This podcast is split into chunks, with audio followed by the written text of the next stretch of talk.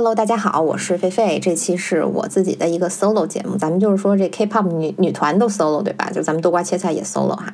就本期节目是由这个靠谱讲述 app 赞助播出的。靠谱讲述它是一款讲书类 app，通过专家讲解的形式为大家发现并且解读好书，陪伴用户一起成长。目前呢，这个平台已经上线了，包括罗翔、梁永安、詹青云、沈亦菲、周轶君等五十多位大咖老师的近两百多本讲书内容。形式上面呢，既有这种单本书讲解，又有系列书单课。另外还有十几门精品课程，而且涵盖的类目也挺全的，有文学小说、心理社交、健康生活、历史社科等等。我觉得这都是属于咱们听友比较关心的领域。我自己呢是早早就拿到了一张这个。靠谱讲书的会员月卡进行体验。这次靠谱讲书也为多瓜切菜的听友准备了一份独家福利，就是免费送一个月的 VIP 会员，而且大家都可以领。怎么领？我等会儿跟大家说哈。这次我个人比较推荐这个靠谱讲书这个 app，主要有两个方面。一个是对于掌握一本书的精华来说，通过音频叠加视频的方式来掌握，确实比较省时省力。这个就好像大家在通勤路上做家务时听我们播客一样的道理嘛。就咱们可以充分利用这种碎片时间来。来学习非常的高效。第二个是他们的这个性价比确实是挺高的，目前已经有两百多本书的内容，未来打算每周更新两本，然后全年至少再更新个一百二十本吧。十八元一个月，九十八元一年，可能只有同类竞品三分之一不到的价格，就可以享受到。几十位行业大咖的深度解析和价值近万元的内容，我觉得还是很值得拥有一把的。那大家可以在本期节目的 show notes 里面找到靠谱讲书的企业微信二维码，直接扫码添加就可以免费领取十八月一个月的会员啦。或者呢，就是关注靠谱讲书的官方公众号，发送暗号多瓜切菜，同样可以领取一个月的会员。除此之外呢，在本期节目评论区留下评论，我们将挑选五位幸运的听众，额外获得价值九十八元的。靠谱讲书 VIP 年卡。今天我想跟大家聊的是靠谱讲书里面梁永安老师的书单，读经典文学，解人生之惑。相信呢，就是经常听播客的朋友们哈，咱们对梁老师都挺了解的了，都挺熟悉的了。我打开梁老师的书单一看，没想到咱们这梁老师还挺少女心的哈，选的都是一些经典的爱情文学。我这次呢就挑几本我比较感兴趣来讲讲，主要就是一个呼啸山庄和霍乱时期的爱情，咱们来搞一个野鸡比较文学。最后我再。浅谈一下，就我对包法利夫人的一点看法。这个也是梁老师书单里的一本书。咱们先讲一讲这个《呼啸山庄》吧。呃，我之前其实一直没有好好看过这本书，不过一直都挺想找个机会来认真读一下的。那这次就是说，借着和靠谱讲书合作的机会，把这本书好好读了一下，就顺便研究了一下艾米丽·勃朗特这位女士哈。结论是我真的非常喜欢她，所以接下来呢，就要大谈一下艾米丽女士的精神漫游之旅。当时看到这个梁老师的书目里面还有霍乱时期的爱情，就立刻想到，就是这个艾米丽·勃朗特和马尔克斯，其实他们形成了一组非常有趣的。对照一个呢是被困于这个十九世纪英国的这种严酷的女子学校和这种极其压抑的家庭中，这个面色苍苍白、一生孤寂死于这个三十岁的处女，一个没有体验过爱情却又以这种磅礴的激情去书写爱情的这么一个一个一个女性吧。一个是这个横跨了二十和二十一世纪的一个哥伦比亚老直男，他在这个城市里面。摸爬滚打了八十七年，又获得了诺贝尔奖。这个人长得也是哈，膘肥体壮，子孙满堂。但是他热热闹闹的叙事诗般的文字里面，尽管写尽了爱和性最细微的地方，最后总是落得一个孤独与虚无。简而言之呢，就是一位女 I 人和一位男 E 人，就是一个女女内向人和一个男外向人。就从知识结构上来看呢，这个艾米丽·勃朗特和马尔克斯其实他也是截然不同的。艾米丽在女校和这个家庭教师那儿学过一些拉丁、希腊和法语，读的是这个莎士比亚、米尔顿、拜伦、雪莱、华兹华斯。总而言之，就是一个非常规规矩矩的十九世纪的英国女性家庭教师候选人该读的书。马尔克斯呢，他是一个法律系辍学生，好像最后是因为他的大学没了，所以他就不念了，后来就搞文学了。就像很多这个拉美作家一样，就他们就不怎么爱上学，但是后来就。都形成了自己的一套这种民科体系，你就不知道他究竟都看了些什么书，但是他写出来都是一些欧洲文学、亚洲哲学、南美民间传说的这种大杂烩。据说哈，这个马尔克斯喜欢的作家有卡夫卡、海明威、伍尔夫。其实我们在他的小说里确实能找到这几位作家的踪迹。我猜这也是为什么中国当代人这么喜欢马尔克斯的一个原因。因为我觉得我们也与拉拉拉丁美洲一样嘛，就是我们在共享一个后殖民地的这种混杂的知识体系。马尔克斯的书我几乎都看了一遍，就比起我更喜呃，也不能说是更喜欢吧，同样很喜欢的博尔赫斯来说，啊，同样是民科哈，就这个博尔赫斯是一个玩文字游戏的宅男民科。但这个马尔克斯更像个什么？像个扫地神僧、潜伏的间谍。作为这种老本行的新闻记者，或者说他就是一个咱们常说的野鸡社会学家吧。就他就像一个普通老大爷一样，在酒吧里跟你聊天，转头就把你和某个中世纪的圣徒故事编排到一起，写了篇小说。就他就给我这种感觉啊。但是呢，这个勃朗特姐妹，说实话，我从来没几乎就没读过，只在小学的时候被迫读了一个这个暑假必读书目《简爱》嘛。我当时就不是很喜欢这个书呀。虽然说我做作为一个女性这么说可能不太好哈，她她是一个女作家，但是我当时就是说以我这个天真幼稚的心灵吧，我甚至在这个。读后感里面就是一一通批驳，觉得这个作者呢，其实他对自己并不是很真诚呀。前脚他刚借女主之口说自己虽然相貌平平又没钱，但是人穷志不穷，灵魂上依然配得上这个老财主罗切斯特。后脚呢就要赶紧去烧死那个阁楼上的疯女人，就是他前妻嘛，然后再让这个罗切斯特娶自己。甚至呢，这个罗切斯特也要瞎了一只眼才能真正让简爱配得上。就这其实就跟我们之前研究那太监文就有点像，就是你必须得找这男士太监，他才能全心全意爱你。我当时其实就只是觉得那个被锁着的前妻蛮可怜的，但是又说不出所以然来。就现在想想，那个疯了前妻才是那个真正的叛逆者，虽然他是一个失败的叛逆者，他是一个被隔离了的麻风病人。如果他口中说出。呃，上帝面前我们灵魂是平等的，我觉得那才比较有说服力。结果我当时语文老师张丽霞就很不喜欢我这篇作文，因为他是一个简爱的狂热粉丝。不过我现在渐渐可以理解，甚至我觉得有点共情张张丽霞了。就是你想一个北方小城市里边，三十多岁还没嫁出去，长着鹰钩鼻子高颧骨的小学语文女老师，然后每天就系着那些花红柳绿的丝巾来上来上班，然后在学生面前耀武扬威。其实她的背后是很惨淡的。当时年幼的我，当然也想不到老师其实一直没有过性生活。所以说张丽霞只能。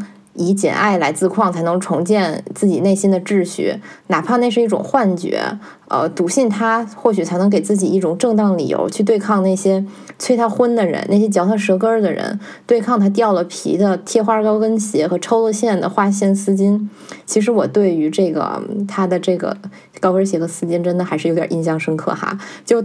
当时，当他非常全情地投入自己的教学事业，写他引以为傲的这种意气风发的这个粉笔字儿的时候，就当他对着这些牛一样木然的小学生大谈莎士比亚和张爱玲的时候，我觉得，也许他觉得自己跟简爱一样高尚，或许未来也有个罗切斯特在等他。咱们就是说，不希望是哪位学生家长吧。然后，我觉得这或许可以称之一种尼采是日神日神精神的日常应用。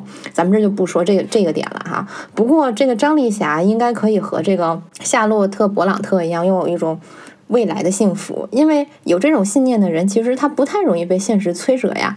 而要是以这个呼啸山庄中的人哈，比如说凯瑟琳自居的话，那就有点危险了。就这个艾米丽·勃朗特将痛苦和疑问泼洒出来给自己看，他就是那种在阴影里面不停诘问的人，他就是非常的。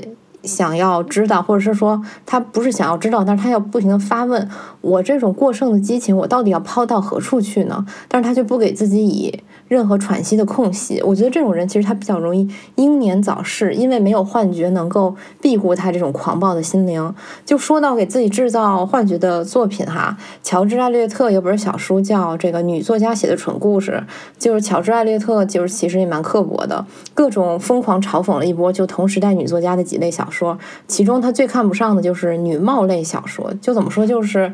呃，十分好看，但全无用处。比起这种女貌类小说的话，《简爱》我觉得确实算得上是非常清新脱俗、很有头脑了。女貌类小说呢，其实就是当时的那种大女主爽剧，女主角要是个贵族，然后被几个男爵、公爵、侯爵。夹杂着什么诗人、牧师去追求，他又会八国语言，一说话就是旁征博引古典文学，然后这个会跳跳舞，会骑马，然后长相必须是绝美的。最后呢，就追着他的要跟他好的这种男人呢，就是说为他打破头。然后艾略特呢，将这种蠢故事归咎于是因为上流女性作家狭窄的生活圈子，让他们只能看到这些。但其实。嗯，勃朗特姐妹的故事也只是围着家庭、学校打转嘛？但是他们的故事，尤其是艾米丽的故事，就完全不是这种自我满足的工具。相反的话呢，凯瑟琳就是呼啸山山庄的这个第一女主角吧，咱们就算是是一个非常桀骜不驯的野孩子。然后这个希斯克利夫呢，是一个被捡回家的怪物。他们其实不去迎合这种伪善的文明。而文明只会让他们衰弱。其实相似的人设，我们可以在这梁老师的书单里面的这个巴黎圣母院里面发现，也就是这个吉普赛女人埃斯梅拉达和这个钟楼怪人，甚至说这希斯克利夫也有这种似是而非的吉普赛人血统啊。不过呼啸山庄的这种写法就是抽象很多，而且简洁很多。呼啸山庄里面的所有人都不是真实的人物，他们其实更像一首长诗的篇章，像某种浓缩的精神，或者说它其实就是作者的分身。其实读艾米丽·勃朗特的小说，总能让我想到赫尔曼·黑塞。就是他们有些共同的特点吧，就这类作者所有作品都笼罩在自己巨大的这种 ego 之下，他们所有的人物的言行其实都是感觉都是作者自身的延伸，每个人物背后都有作者那张阴霾的脸，甚至他们笔下的爱情，与其说是爱情，我觉得不如说是自己内在的那种不可名状的激情，然后他们把这种激情以爱情的形状去做了一个描摹。但是他们总是竭尽全力的向虚空里发问，并且非常不介意解剖自己，而不是对着镜子凝视自己美丽的脸。哈，就是比如说森茉莉和杜拉斯，虽然 ego 也有点大，但是他们其实有点这个问题。所以说我总会被就是像艾米丽·勃朗特和。这个赫尔曼·黑塞这种绝对的真诚，这种勇敢的赤诚所打动，而且他们的激情通往的也不是一条追求幸福之路，不是幸福生活，他们的激情是用来探索未知和死亡的武器或者是工具。其实呢，不仅呼啸山庄中的人物是作者的分身，整个环境都是这个艾米丽女士和她这个世界的化身。希斯克利夫其实这个名字就是由石楠 Heath 和峭壁 Cliff 构成的。峭壁咱们就无需多言了哈，石楠它也是开在这种阴冷。的这种英格兰荒原上的这种花，它与阴霾的呼啸山庄也永远是粘连的，就好像彪哥和维多利亚时隔二十年也仍为一体一样啊！当然了，范德彪老师其实包法利夫人，咱们到这个最后面再谈这个问题。咱们接着说呼啸山庄，这英国其实有很多这个阴雨连绵的沼泽地中庄园哈，很多都开发成了度假酒店，并且他们会刻意保留或者装修成那种洛可可的风格，其实很好拍照。大家如果去英国玩的话，可以去体会一把这种呼啸山庄。我记得。我好像是冬天的时候住过一次，就天色一暗下来哈，这种大宅子就真的显得非常的阴沉、阴暗、阴森。我 check in 之后，就是穿过一道道那个回廊去自己的房间的时候，就真的是有点紧张。我不想撞见什么那种疯女人的幽灵。就这类庄园的不远处就是森林，这种森林呢远看都是云雾缭绕的，因为就是英国的。水水蒸气比较多吧，空气比较湿润，晚上可以去散散步。就长了那种两三百年的大树，晚上看也挺有那种精怪的意味的。天黑的时候去，其实也怪心虚的。不过就是总踩一脚烂泥，夹着蘑菇倒是真的。等到早上起来的时候，就看见那个乌木窗框的外面低压的这种青灰色的雨云和湿冷湿冷的青草地，立刻这场景就切换到了故园风雨后了。当然啦，咱们就是说去这种庄园，最好就带一个马修·古迪这款的高瘦纤细苍白的英国帅哥。就这种金发雪肤和呼啸山庄灰色的日光是最相称的。比如说这个黑睫毛、棕红皮肤的拉丁帅哥，色彩就太浓烈了。这应该出现在这个马尔克斯的小说里。亚洲帅哥吧，就这种菩萨造像式的五官，这种。呃，毛笔勾画的五官哈，在这个辉光当中又显得太暗淡了。而这个日耳曼系的帅哥呢，就长得太敦厚密实、密不透风了。只有这个纤薄的英国帅哥，才能在这种灰蒙蒙的光线下映射出那种带有透明质感的粉调的粉红色。我觉得这个英国帅哥的皮肤就很像那种白猫的耳朵脆骨。它有那种薄脆而且透明的质地，而且这种英国式的尖脸嘛，就是也很纤薄哈，它几乎能淹没在那种离地几尺高的方方正正的那种厚重的欧洲老式床和帷幔中间，就这种对比是很有趣的，而且就是在英国海边那些海风呼啸的白色的悬崖、白色的 cliff 嘛，还有这种。冰冷的石滩之上，那一头乱糟糟的被海风吹乱的金发和日光直射下金白的皮肤，以及那种发冷的轻薄的身体，就会让你觉得祭词在世了，简直就是。当然了，还有还得有咱们这个伦伦敦人儿啊哈，这个口音加持，在这个呼啸山庄里面哈，符合以上这种 stereotypical 英国文学帅哥标准的，当然并不是契尔西斯克利夫，而是这个凯瑟琳后来的丈夫埃德加林顿，在这个艾米丽或者说是这个。第一主角凯瑟琳的眼里，哈，埃德加和画眉田庄是世界上就是看似光明的一面，也是这个凯瑟琳犹豫不决自己是否应该迎合的那个文明世界，而这个希斯克利夫则比他自己更像他自己。用凯瑟琳的原话说。就是这个凯瑟琳的犹豫就在于，她是否应该接纳自己非常狂暴的无理性的一面，或者说这其实是艾米丽·勃朗特的犹豫。就小时候的凯瑟琳对于埃德加被希斯克利夫给欺负了那个事儿，她就哭哭啼啼的，行为上非常不屑。就长大后，她却。爱上了，或者至少短暂爱上了这个文弱的、精致的美男子埃德加，但事实上，就是这个婚后的淑女身份是让凯瑟琳窒息而死的，而那个俊美的埃德加才是精神上的暴君。嗯，凯瑟琳真正的天堂实际上是那个地狱般的呼啸山庄。这个我觉得是特别有趣的一个点，就这种非常截然二分的这种明暗的两个世界的设定，这是什么呢？这是拜火教吗？不是吧？就是其实它会让我想到了一部我非常喜欢的动画片，叫《Coraline》，就是中文叫《鬼妈妈》，就不知道大家看没看过啊？就是非常推荐，就是它那个画风也非常的诡异、可爱又好看。啊，就是这个光明世界当中被父母忽视的这个青春期小女孩 Coraline 嘛，她在这个夜晚跟随老鼠爬进了那个颠倒的异世界。遇到了一个长着纽扣眼睛、蜘蛛身子的邪恶妈妈，然后这个邪恶妈妈从极度溺爱到极度控制自己，结局当然是这个 Coraline 战胜了邪恶妈妈，也救了自己的父母，然后回到了那个光明的正常的世界里。当然了，这绝对不是一个宝莲灯沉香救母的孝道故事啊！就这个 Coraline 回到了光明世界之后，发现他自己其实仍然被父母忽视，只是他已经长大了，他不再具有那种恋父憎母的弗洛伊德式情节了，他。不再需要一个大蜘蛛似的妈妈，他去过分的关注他，因为他已经救过自己父母一命了。之后他就变成比变成与父母平等的人了，所以他不需要在两座房子里面做出选择。就类似的少女成长故事其实非常多，比如说那个过春天里面嘛，就是也是那个呃少女要通过要要在这个控制利用自己走私手机的这个江湖妈妈和这个忽视自己成长的这个亲妈的两个世界里面，她要选一个妈。如果 Caroline 她是一个。维多利亚时期的少女，其实她和《呼啸山庄》开篇的这个凯瑟琳年纪相仿嘛，都是十二三岁，那她就无处可去了。而且她要选的其实不是妈妈了，而是这个画眉填妆让人精神窒息的暴君，或者是《呼啸山庄》里面令人恐惧的暴君。就是说，她要选一个人嫁了，因为她不可能永远待在妈妈身边嘛。当然了，因为这个艾米丽·勃朗特很小就失去了母亲，所以说这个《呼啸山庄》里面的孩子其实也都是自幼丧母，然后其实就是孤儿的状态。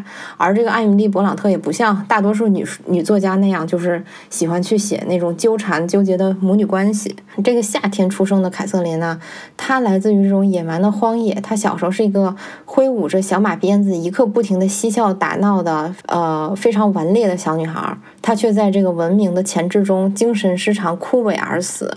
而生于冬天的这个画眉田庄的女儿埃德加的妹妹伊莎贝拉，她是一个苍白瘦弱、教养良好的淑女。嗯，后来她就爱上了那个希斯克利夫嘛，跟他私奔到呼啸山庄后，也被希斯克利夫折磨到精神失常，就发疯了。呃，呼啸山庄里面那个乖戾的那个老奴约瑟夫，曾经将那个伊莎贝拉错误认为是凯瑟琳，并叫她 Kathy，好像是。就从这个角度看，伊莎贝拉其实也可以算是一种凯瑟琳的镜像。呃，在这个阁楼上的疯女人这本书里面啊，他们认为这个。呃，《呼啸山庄》里的地狱和天堂的概念，其实是一种反米尔顿的叙述，它颠覆了米尔顿式的天堂的这种概念，就是米尔顿的这种天堂与地狱的这个理念。呃，凯瑟琳的堕落，她其实并不是从天堂坠入地狱，反而是从一个荒蛮的天堂落入了一个文明的地狱。啊，她的这种堕落，它不是呃米尔顿那种宗教意义上的丧失了优雅精致的堕落，而是文化意义上，它。进入了一个优雅精致的陷阱，他进入了文明的陷阱。呃，美男子埃德加他是这个米尔顿语境下的这种天使啊，就是一个完美的男人。而在这个凯瑟琳那儿是让他窒息的暴君。希斯克利夫他是一个怪物，但是在这个米尔顿的语境里面，怪物、魔鬼、私生子还有女人这些角色，他们都是天堂的反叛者。因此呢，这个希斯克利夫与凯瑟琳也成为了不可分割的一体，或者是说。他们成为了这个反天堂，呃，呼啸山庄的一个一个代表。说的抽象点儿吧，就是呃，诚如这个艾米丽女士的这个粉丝艾米丽·迪金森所言哈，就是她是在从反面透视，寻找天堂中的王国的位置在哪里。那么就是这个伊莎贝拉她堕落，她是怎么回事呢？为什么她逃到了这个所谓的这个？凯瑟琳意义上的天堂里面，他还他还是发疯呢。就是，也许我们可以说，就这个呼啸山庄和画眉田庄两个世界，它是互为地狱的。当每个人要走出自己的伊甸园时，他就要开始经历从这个单纯的孩子、没有性别的孩子变成成年女人的痛苦了。呃，艾米丽·勃朗特将这种痛苦形容形容为堕落嘛，就是从天堂坠入地狱。也许这其实反映了他自己心中的一种惶惑或者是恐惧。毕竟他写这本书的时候，其实他其实也只是一个二十几岁的女孩子，在他的那个时代，离开伊甸园就意味着要落入某位暴君手里了。不管是说你说去女校，还是说去嫁人，甚至说去某个家庭里面做这种家庭女教师，呃，艾米丽本人她长得非常的高高瘦瘦，呃，又被当时的这个。家人朋友认为是有这个男子气的女孩，或者是说她的这个性别特征其实是不甚明确的。呃，其实这也和他笔下的这个凯瑟琳非常的相似。呃，凯瑟琳的堕落，其实我觉得咱们也看作是一种没有性别的少女被文明世界驯化成一个女人的，就是这么一个过程。用这个咱们以前的。提过的这 Judith Butler 这个女权主义理论可以解释为哈，就是凯瑟琳她不得不参与扮演一个文化上的一个女性的复制品啊。但是呢，咱们也可以从人类学的角度解释这个问题，而且我觉得这么解释可能更有趣一点吧。就是这个少女变为成年女人，在这个古代的神话里面，它总是由一场婚礼来完成的。但是这场婚礼呢，同时也一场，同时也是一场葬礼。比如说咱们节目的老朋友这个普尔塞福涅啊，Demeter 的女儿，在地上的世界，她是一个带来丰产的少女。但是被这个冥王哈德斯掳进冥界之后呢，他就变成了一个冷酷的冥后，他可以使这个濒死之人，呃，断绝与生人的联系。我觉得这也是凯特琳的一个变化，她从一个天真的少女变成了一个狂乱的女巫。然后这个普尔塞福涅的这个苏美尔版本嘛，就是都差不多这种丰产女神、丰收女神伊南娜，这也是我们的老朋友了哈。就是她从同样也是有这个下冥界的经历，但是呢，她并不是被掳走的，而是去挑战她的那个姐姐还有姐夫，也就是这个冥界女王和阴间之王。然后她跟凯瑟琳一样的这个伊南娜，她也是一个非常桀骜不驯又好胜的少女。就在这个苏美尔文化里面，就其实他本身就是一个战争之神嘛，手持武器，脚踩两只母狮，他就是一个性感美丽、适量行凶的人。就他对所有人一样啊，在那个嗯。吉尔加美什里面也也是这么个人，然后他就是闯入冥界呢，就跟那个凯瑟琳闯入画眉田庄是一样的，是这种少女满足好奇心的这种游戏，就对他们来说这是带一种游戏性质。其实那个普尔塞福涅也有一个版本，是因为误吃了冥府的石榴才被迫嫁给冥王的吗？但是呢，这个凯瑟琳一进门就被恶犬咬伤脚踝，并且从此就陷入了这个。文明的陷阱，困在这个画眉田庄。而这个苏美尔伊南娜，她也是哈，她每每次一经过冥界的一道门，也要取下自己身上的一件宝物。等到见到他姐姐的时候，他自己已经法力尽失，因为就是他他的那个法力是来源于他身上这些宝物的嘛，所以他就被这个冥府女王驱赶恶灵杀死，尸体挂在了这个冥府大殿的这个瑞沟之上。就是这个画眉田庄小心翼翼的款待凯瑟琳哈，给她梳洗，喂她吃蛋糕，把她放在那个娃娃的小车子里面推来推去，让这个凯赤脚的凯瑟琳，因为凯瑟琳她在呃。呼啸山庄的时候，他其实就是总整天光着脚乱跑嘛，就是让他开始穿拖鞋。这一系列被上流社会、被文明社会驯化，其实可以看作是一种仪式。它其实也像是一种层层剥夺了凯瑟琳来自于自然法力的这种仪式。其实从这个顽劣少女凯瑟琳被开门被这个看门犬咬得鲜血淋漓开始，这件事本身其实它就。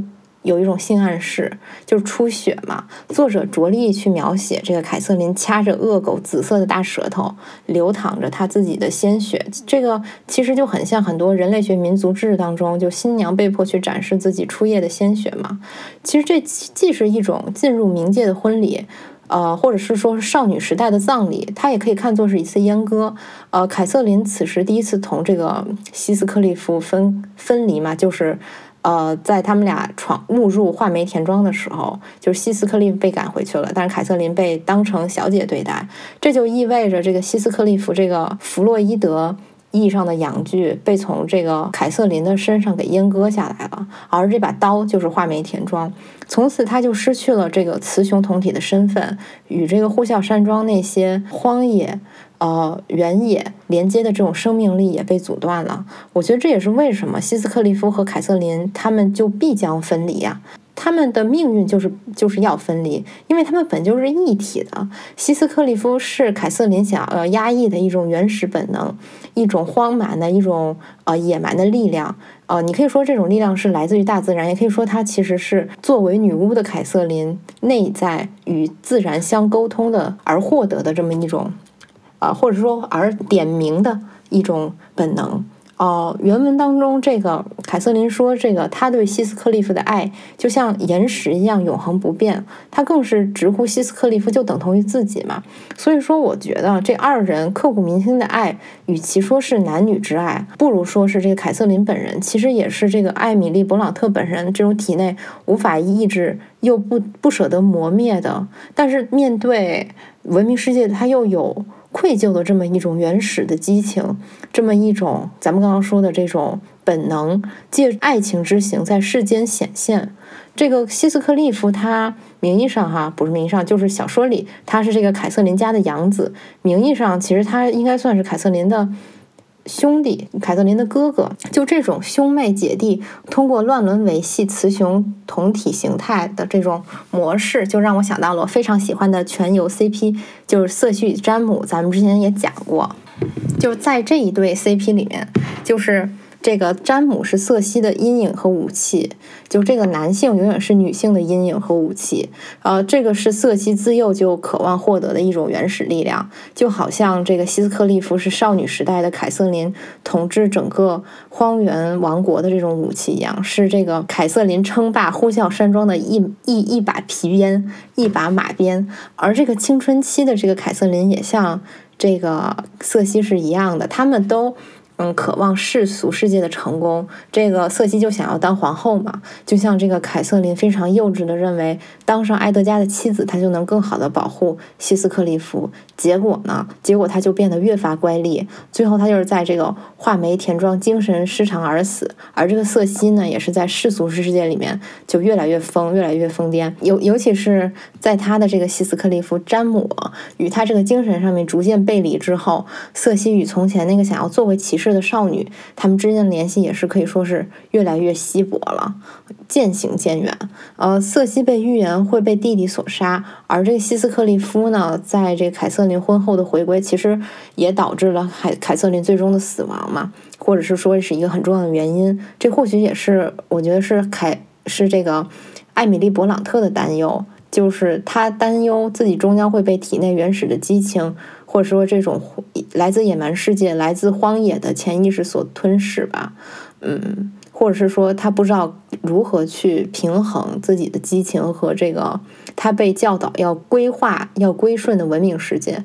我觉得这个也是呃这种疯癫的女巫永远的悲剧啊。当然了，前面所说的这个适量行凶伊南娜就跟他们就不一样。因为是神嘛，是女神嘛，女神总是要复活的。她与这个冥府达成的协议，就是说让她的这个情人，也就是作为她的影子和替身的这个杜穆兹，就是她的西斯克利夫，每隔半年就要下一次冥界，代替她去履行这个让草木半年枯半年荣的责任，就像这个就是这个普尔塞福涅的责任。在这个呼啸山庄里面，即使这个凯瑟琳已经死了，她的这个潜意识希斯克利夫其实依。依然作为他的替身，像幽灵一样游荡在世间。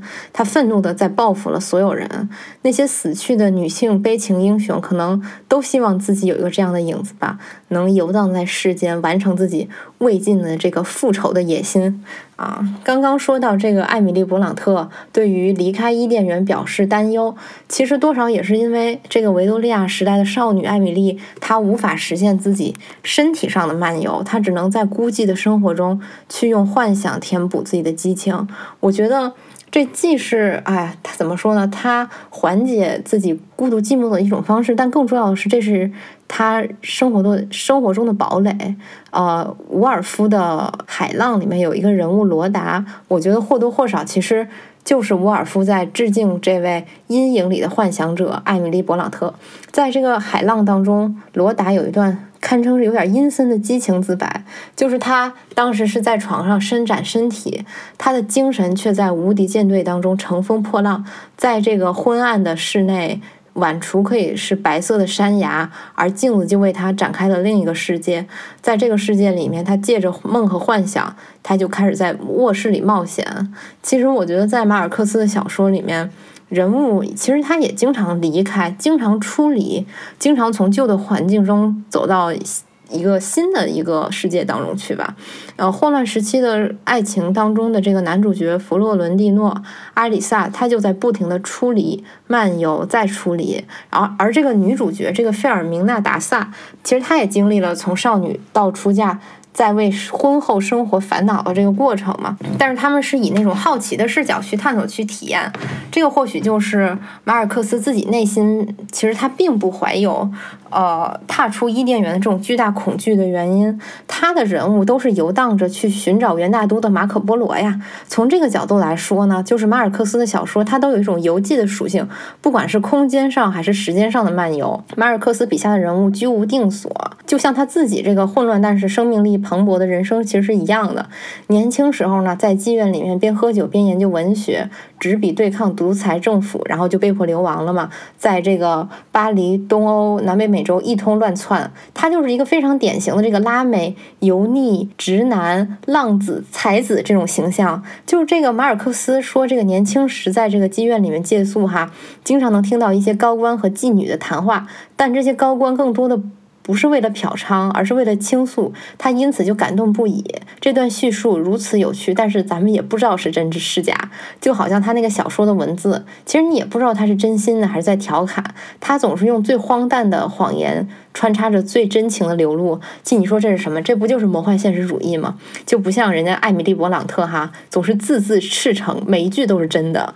尽管呢，这个霍乱时期的爱情和这个呼啸山庄，从作者气质和小说写法上就是完全不搭嘎，没有任何相像之处。但是其实他们有一个地方非常像，就是两段三角恋，其实这个人物关系是很像的。霍乱时期的爱情里面，这个女主角这个费尔明娜·达萨，她是一个暴发户的女孩。女儿在这个家庭压力下，她要她想要挤入这个上流社会嘛，就好像这个野孩子，这个凯瑟琳受到了世俗世界的蛊惑，她要嫁给这个埃德加林顿，而这个菲尔明娜的夫的丈夫沃尔比诺医生，他其实也是埃德加这类的这种完美体面。男子混乱时期的爱情的这个男主弗洛伦蒂诺和这个西斯克里夫其实是比较像的，他们都是那种出身低微的世界边缘人。但是这个西斯克利夫，呃，短暂离开呼啸山庄，然后又回来，最后永远像这个凯瑟琳的幽灵一样守在这儿。但是这个弗洛伦蒂诺·阿里萨呢，就是被这个菲尔明娜拒绝了之后，就开始了游历世界的旅程。他去跟几百个各式各样的女人交合，见识了大千世界种种爱情，或者咱们就说种种以爱情命名之物吧。就是这个乌尔比诺死后很多年呢，这个呃弗洛伦蒂诺·阿里萨他又回到了菲尔明娜的身边。这两个老人呢，在一艘因为霍乱无法靠岸的船上激烈恋爱。就网上很多读者讨论，哎呦，你说他俩是不是真爱呢？就这个东西其实说不清啊。就你看你身边俩朋友，你能分清人是不是真爱吗？子非鱼，安知鱼之乐呢？对吧？其实我觉得可以换个思路。如果按照前面的说法，一次婚礼就是一次葬礼，一次性交其实就是一次死亡。那这个弗洛伦蒂诺已经活了几百年了，死了几百回了。他与这费尔明娜的初次相见，其实不过是几百世之后他们能在一起的一个因缘罢了。此时的这个弗洛伦蒂诺已经不是彼时的他了，就像人不能两次踏入同一条河流。所以我们说，你追问第一次和追追问最后一次，其实是没有意义的。两段交媾之间就可以是浮游的一生，但是浮游的一生也像宇宙一样扩大，就甚至不涉及性爱的这个层面吧。马尔克斯笔下的这些人物的秉性也非常容易轻易的改变。比如说这个费尔明娜，她从小就非常痛恨吃茄子，但是在有了儿女之后，她突然就吃掉了两大份茄泥，然后由此爱上了茄子。她得出的结论是，这个私生活变化无常，不可预测。其实我觉得这也可以看作是他的又一次新生嘛，或者咱们就是说一次转世。好，那咱们就用佛教逻辑去看待这些故事哈。嗯，我觉得最有佛教意味的是弗洛伦蒂诺对待他那个深。深爱的那个十几岁的、十四岁的吧，那小情人阿美丽加维库尼亚，当时在和这个费尔明娜终于呃热恋成功之后的一个早上，两个人同床共枕之后醒来，这个弗洛伦蒂诺就想起了曾经呃为他。离去而自杀的这个小姑娘阿美丽加嘛，大哭一场之后就彻底遗忘了，然后与这个菲尔明娜穿好衣服就去吃早餐啊。咱们从这个世俗意义上来看，弗洛伦蒂诺当然是个大坏人、大渣男，和这个未成年人搞不伦，还把人家害死了。但是我觉得，在这个经历世间诸般法相的马尔克斯时空里，就我们不必对这个道德问题有太多执念，或者是说。啊，马尔克斯想讨论的问题是在世俗伦理道德之上的。啊，此世的这个弗洛伦蒂诺对前世的弗洛伦蒂诺来说，他也只是一个旁观者。他与阿美丽加是什么关系呢？就是汝爱我心，我怜汝色的姻缘罢了。那这种姻缘就让他自来自去，任何干涉只会横生更多的业和果。呃，漠然和遗忘，我觉得其实也是心怀一种更大的慈悲吧。这种慈悲其实就是对于自身和他人命运的坦然接受，就是你对前尘往事的了断，其实也是一种接受。嗯，从这个角度讲，其实我觉得坦然就是可以说是一种慈悲。嗯，当然，这个混乱时期的爱情全书通篇来看，它没有什么佛性哈，因为佛教说到底还是要度脱，要智者不入爱河，而不是像这个弗洛伦蒂诺这样轮回了几百世不得解脱，还觉得挺不错的。呃，说到这个阿美丽家，书中有提到，呃，他裸体在日光透过百叶窗的照射下，被映出了一道道虎皮斑纹。在这个热带湿热的新皮屋里，在这个嗡嗡作响的吊扇底下，这个场景不免就让我想到了另一位。呃，在热带享受性爱的未成年少女，哈，就是这个杜拉斯的情人。说句玩笑话，这两个少女的结局，我觉得其实她她们分别代表了这个男女作家的两种一厢情愿。就是一厢情愿的女作家，希望七十多岁的时候，十几岁时候的情人还能搜肠刮肚的找到自己，打电话说，哎，我更爱你现在的老脸。但是这个男作家呢，就希望七十多岁的时候，还有一个妙龄少女，还得是妙龄少女哎，爱是爱他至死，并且呢，一定得死的透透的。省得后续还得麻烦，然后呢，再哭一哭，这个人就心安理得了。而且，而这个少女呢，也不过是几百个女人分之一吧。我觉得这两两类人真的大概是互为对方的地狱吧。从这位这个油腻的老男的这个弗洛伦蒂诺入了这么多次爱河还不知厌足来看，我觉得他其实就没有什么佛缘。谁谁有佛缘呢？叔本华有佛缘，就比较有佛缘的叔本华就认为呢，爱情是一种基于欲望的痛苦。它其实它只会带来一种短暂的满足和幸福，也正因为如此，弗洛伦蒂诺才要不停的辗转于女人之间。同时呢，爱情也是一种幻象，时间流逝，幻象破灭，痛苦其实也就随之而来了。少女时期的费尔明娜和弗洛伦蒂诺用书信恋爱。呃，费尔明娜却在看到他本人听到他一番呃不合时宜的谈吐之后，就表示作罢，忘了吧，于是就幻灭了。后来，这个新婚的费尔明娜和乌尔比诺启程去欧洲度蜜月，在经历了和乌尔比诺一番饶有兴致的哈大搞特搞之后，在欧洲又是一顿横买，并且险些要到了王尔德的签名。经历这一切，再提起这段蜜月之旅。呃，费尔明娜说的就是浮华而已。她此时其实已经看到了丈夫种种缺陷，并且深陷家庭关系之苦之苦了，于是就幻灭了嘛，再度幻灭。但按照非常有佛缘的叔本华的说法，哈，真正的智者就是要远离爱情，要通过超越欲望和个人意志来获得获得内心平静和一种真正的解脱。其实我觉得这个就和混乱时期的爱情的主题又不是很相符了。如果说马尔克斯永恒的主题是孤独的话，那我们就要不得不再提一下这个存在主义了，真的是，你是不是有点提的太多了，朋友们？这个萨特式的爱情，其实就是人们试图从自己的孤独中去逃脱，并且努力和另一个孤独的人合二为一的这么一个过程。因为孤独它是永远存在的嘛，我们是永远在无限趋近于不孤独，所以我们在寻求与他人连接的渴望，其实也是难以停止的。爱情是对孤独的回应。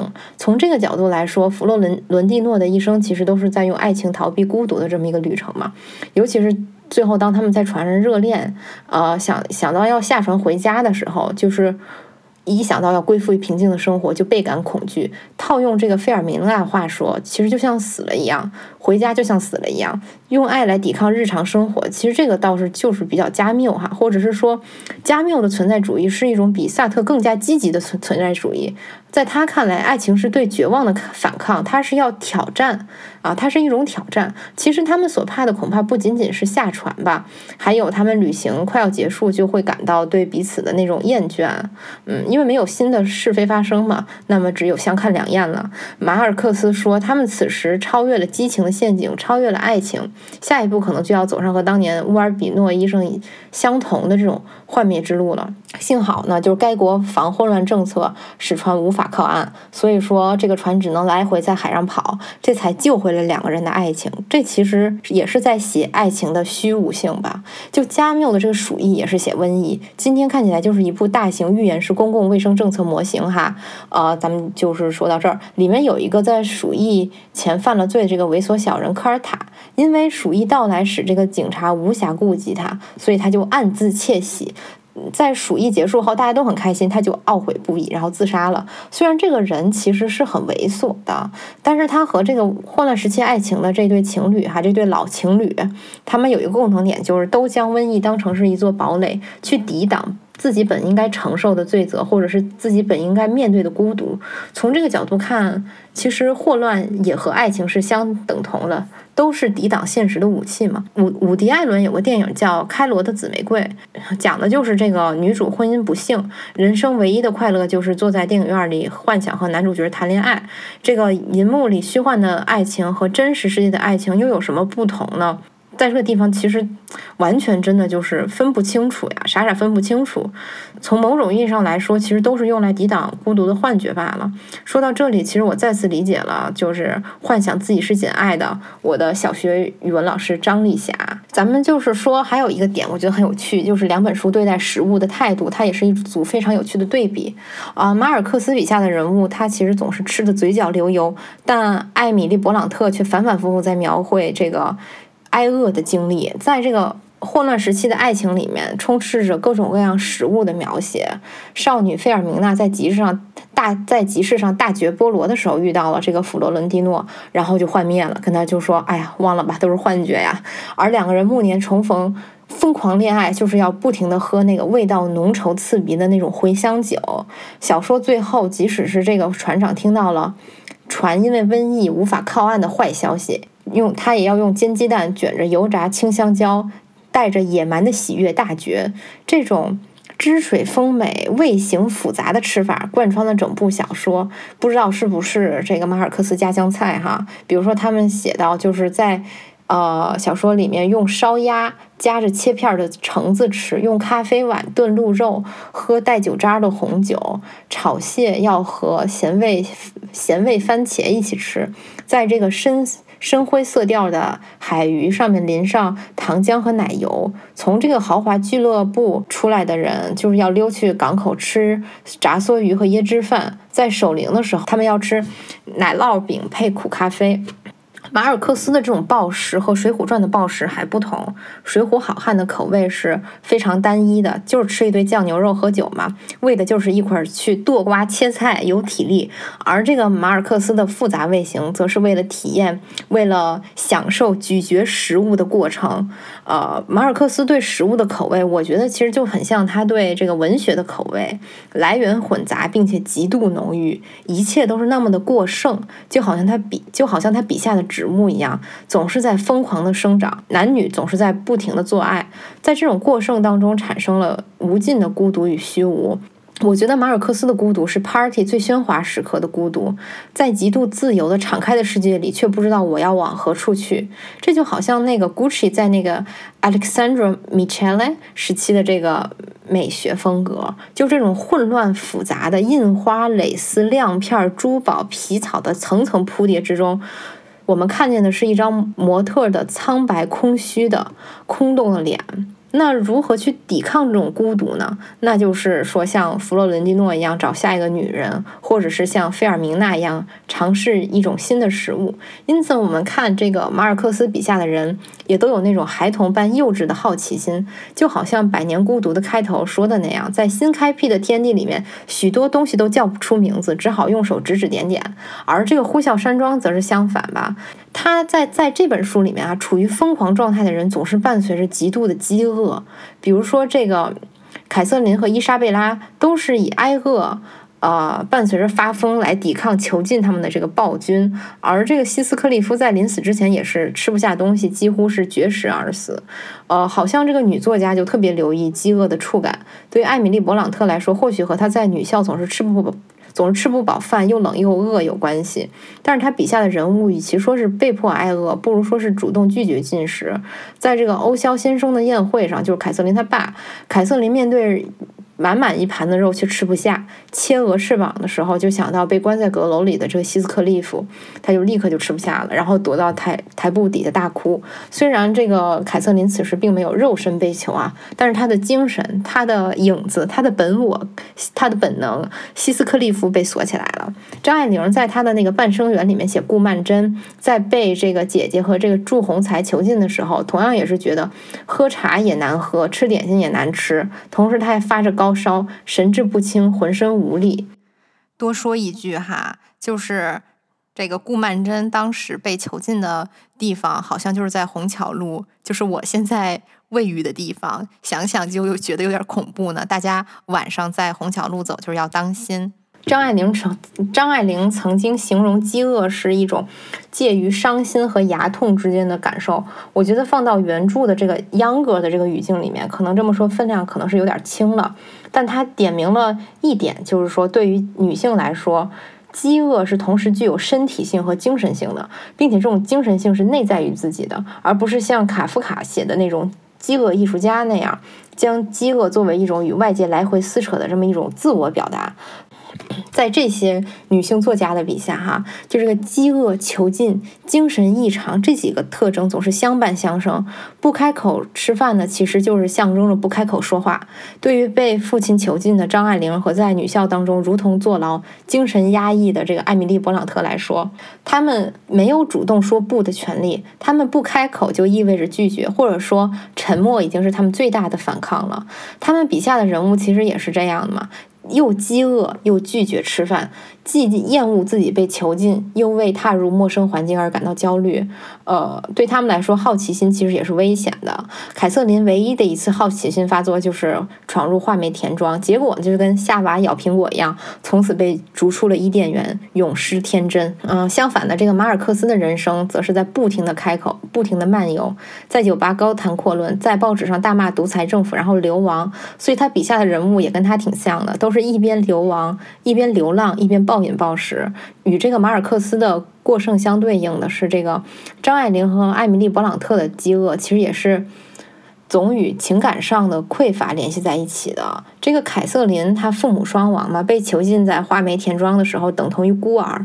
而这个顾曼桢，其实她也是孤苦伶仃的，母母亲没有任何能力保护她，姐姐也陷害她。嗯，他们的孤独是与生俱来的，是他们带在身上的牢房，他们无处获得自由，所以只能对着虚空发疯。这就不像是马尔克斯的孤独，它是一种看过了大千世界的繁华尽头的孤独。这就好像让我想起了一个电影，就是这个孤儿院里面就是有一个三十三岁的小女孩嘛，就这主角，她引诱养父，陷害养母，她像一个女巫一样疯狂的折磨所有人。其实她的这种疯狂也来源于她三十多年的老灵魂的这种极度匮乏。在这个极度匮乏当中禁闭的人，他容易陷入一种。自我中心，因为我觉得这种极度匮乏，它其实就是精神的牢房嘛。这个三十三岁的孤儿，除了自己，其实他谁都不爱。他的肉体更决定了他根本就无法生育，更不可能在未来就是生一个孩子，然后爱上自己的孩子。而凯瑟琳除了对自己的本我希斯克利夫感情深重之外，其实他对其他人也很难说是有什么特别深重的感情。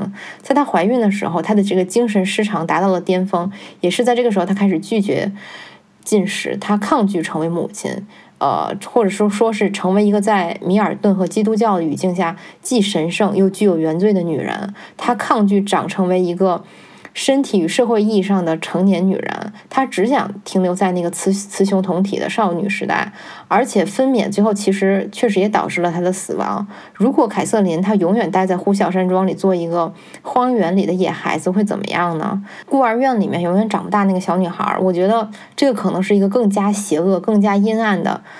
回答一个长大了的荒原之王、荒原女王凯瑟琳的一个邪恶版本吧。载着这个费尔明娜和这个弗洛伦蒂诺的船，不停的在这个起点和终点之间航行。这个就让我想到了包法利夫人和他的情人莱昂在分手之后又重逢嘛。他们也是坐在一个来回穿梭不停的马车里面偷腥。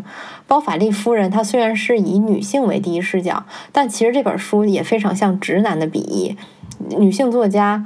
嗯，像艾米丽·勃朗特哈，他们其实更喜欢去探讨内在的情感世界，或者是说幽微的一些精神世界吧，而不是在外部世界漫游。男作家再敏感，他们也很难拥有像张爱玲女士这类女作家那种这种无孔不入的。情感上的极度复杂的多变，而且是那种非常快的转变，以及感官上的这种极度细腻，也没有这个艾米丽·勃朗特这种压抑、压抑，然后又歇斯底里一下爆发的这种节奏。以上特点哈，曹雪芹可能有一点，就尤其是细腻那一方面，他写这个林黛玉的这种阴晴不定，又哭又笑，感觉就雌性激素还挺旺盛的这个人。跟这个《呼啸山庄》里的这个凯瑟琳，我觉得其实还挺像的。但是这个福楼拜就不具备这个特点。嗯，包法利夫人这个形象呢，从情感上来讲，其实比真女作家笔下塑造的人物还是粗糙了一些的。嗯，当然也不是说男作家就不好哈，就是在这个内在自我与外在世界的反应这个方面。其实男作家还是胜了，历史上男作家更有成果。当然，这不是说男女天生有任何差异哈，我觉得男女天生没有差异，恰恰是因为后天的不同，所以塑造了这种文化上的性别。呃，混乱时期的爱情里面的费尔明娜其实也是如此嘛，她其实活得非常不纠结的，对这个弗洛伦伦蒂诺和这个。乌尔比诺的这些分分合合，哈，以及对于他们的性爱都非常的坦荡。马尔克斯，我觉得其实他完全是把自己作为一个老浪子的这种心理素质给安放到了一个十九世纪末的拉丁美洲富家小姐的身上。此外，我觉得历史上女作家出于道德规训，其实她也很难去感同身受的去写包法利夫人这么一个。呃，打引号的道德败坏、伤风败俗的女性形象，或者是说这个女作家多半她们其实都是勃朗特这种宅女嘛。真正有这个包法利夫人这种经历的女性，她又很难具备这种书写的能力，不能像这种卢梭一样写一部哪怕是不那么真诚的忏悔录出来呢？嗯，福楼拜说自己是。福楼拜说自己就是包法利夫人，其实更是印证了包法利夫人这个身份，其实她就是不拘于性别，是福楼是福楼拜的一种自我投射。说到包法利夫人，就要说她是被虚荣心给害死了。那什么是虚荣呢？嗯，是所谓的消费主义吗？其实我自己是不觉得消费主义，或者是说热爱物质本身能够害死任何人。就像今年那个做直播带货又火了那张小慧女士，以前总被大家说因为她能花钱，结果让这个前夫破产了。好在这种荒谬的说法，现在大家已经不是太相信了哈。就只凭买买买还能让人倾家荡产吗？我觉得绝对不至于。热爱物质这件事儿其实并没有错，我觉得问题就在于如何去处置自己和自己的欲望。咱们另一位老朋友哈，勒内基拉尔对此的回答是：那要看这个欲望是自发的还是模仿他人欲望的产物。比如说这个堂吉诃德，他想要当骑士，对吧？是因为他读了这个阿马迪斯伟大的故事，才想要去效仿他过这个伟大的骑士生活。阿马迪斯此时就成为了堂吉诃德欲望的介体。艾玛包法利也是如此，他欲望的介体是什么呢？是他小时候读过的浪漫文学和长大之后对这个巴黎繁华的渴望。从此呢，也希望获得书中的爱情和来自巴黎的情人。他的欲望是从书和这个道听途说的繁华当中借来的。虽然借来的欲望造成了这个堂吉诃德和艾玛的不幸，但是堂吉诃德和艾玛的可爱之处也在于他们的他们欲望的界体是遥不可及的。呃，勒内基基拉尔称之为外中介，外面的外。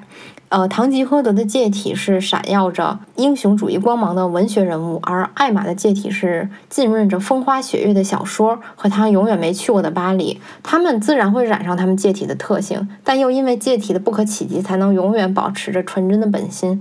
而与之相对应的是内中介。内在的内，比如《红与黑》中的马蒂尔德之于于连，它代表了于连向往的那种上流社会生活，她就是一个完美的漂亮贵族小姐嘛。但是当于连得到了马蒂尔德这个内中介这个介体，他这个冷酷、自私、恶毒的一面就显露出来了。艾玛对莱昂的爱，其实。和这个于连对马蒂尔德的爱其实也挺类似的。与其说他爱莱昂，不如说他爱莱昂所代表的体面时髦的生活方式。但是你又能说他的爱不是真心的吗？他的热情又极度的炽烈。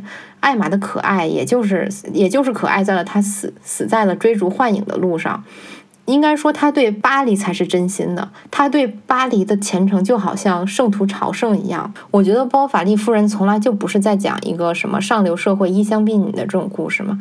他的这种执着真诚，就好像呃，立春里面王彩玲要去北京当歌唱家。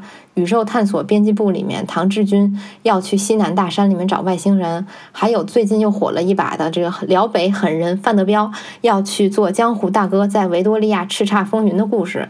呃，彪哥怀揣着这个港片古惑仔的梦想，这是他的一个，这是他欲望的一个介体。他在开元市追求各种女孩而失败。做大哥做生意，结果全都落败，唯独忽视了一直珍惜他的这个桂英饭店的老板娘桂英女士，就好像那个被艾艾玛看不起的包法利先生一样。但是，哎呀，不得不说，这就是一种纯真的愚蠢哈。但彪哥感动人的地方是什么呢？就是这个论成败，人生豪迈，大不了就从头再来，真的是非常的执着。有一种，也是一种愚人的天真的执着，还有就是宇宙探索编辑部里面唐志军老师那种近乎偏执的坚持。当时我看到那个唐志军啊，和那个阿波罗公司的人非常严肃的探探讨太阳神的起源。唐志军非常严肃跟人说，但是我觉得这个。阿波罗其实他并不是太阳神，我当时简直就要笑出声来了。这个不就是咱播客吗？这么不合时宜。其实当代中国人，我觉得他们非常擅长这类故事。为什么呢？因为我们也经历过长期的闭塞，我们也没有办法不用签签证就说去哪儿就去哪儿，对吧？但是我们对外界、对外面的世界永远抱有一种极大的热情。比如说我爸，我爸就没有去过阿姆斯特丹，但是他对伦勃朗的作品他就如数家珍。这就好像艾玛在。巴黎的地图上用手指丈量街道，研究巴黎的演出信息和文学，或者正是因为他从来没去过巴黎，他才能一直如此热烈。他没有幻灭，精神的遨游就是无限的。就是这又让我想起来《三峡好人》里面那个沉默的工人和沉默的护士，他们在一个奔波的夜晚里看到了天空当中升起的 UFO。这或许就是包法利夫人的欲望对人的慰藉。这种欲望对自己、对他人其实都没有任何正面意义。它唯一的意义就是微微打破一点夜空中的无聊和孤寂。说到这儿，我又再次理解我的小学语文老师张丽霞了。当然了，张丽霞不是她的本名，张丽霞其实是宇宙探索编辑部里面神人孙一通的语文老师。最后说了这么多，不知道大家对我这儿提到的这几几部小说有没有什么兴趣呢？就我这期节目哈，真的已经是写了好多了，写了一万多字。就只能就这几本书的几个点聊一聊。如果大家想知道全貌的话，大家可以去扫描 show notes 里面的这个靠谱讲书企业微信二维码，扫码添加就可以免费领取一个月的会员了哈。或者是说关注这个靠谱讲书的这个官方公众号，然后你给公众号发送暗号多瓜切菜，同样也可以领取一个月的会员。然后咱们就可以系统又迅速的狂炫这个梁永安老师书单里这些少女心大经典。然后最后再次感谢这个靠谱讲。讲述对本期节目的大力支持哈，就大家别忘了在本期节目评论区留下评论，我们将挑选出五位幸运听众，额外获得价值九十八元的靠谱讲书 VIP 年卡，这个福利还是挺大的，大家多多参与哈。这期节目就到这儿，再见。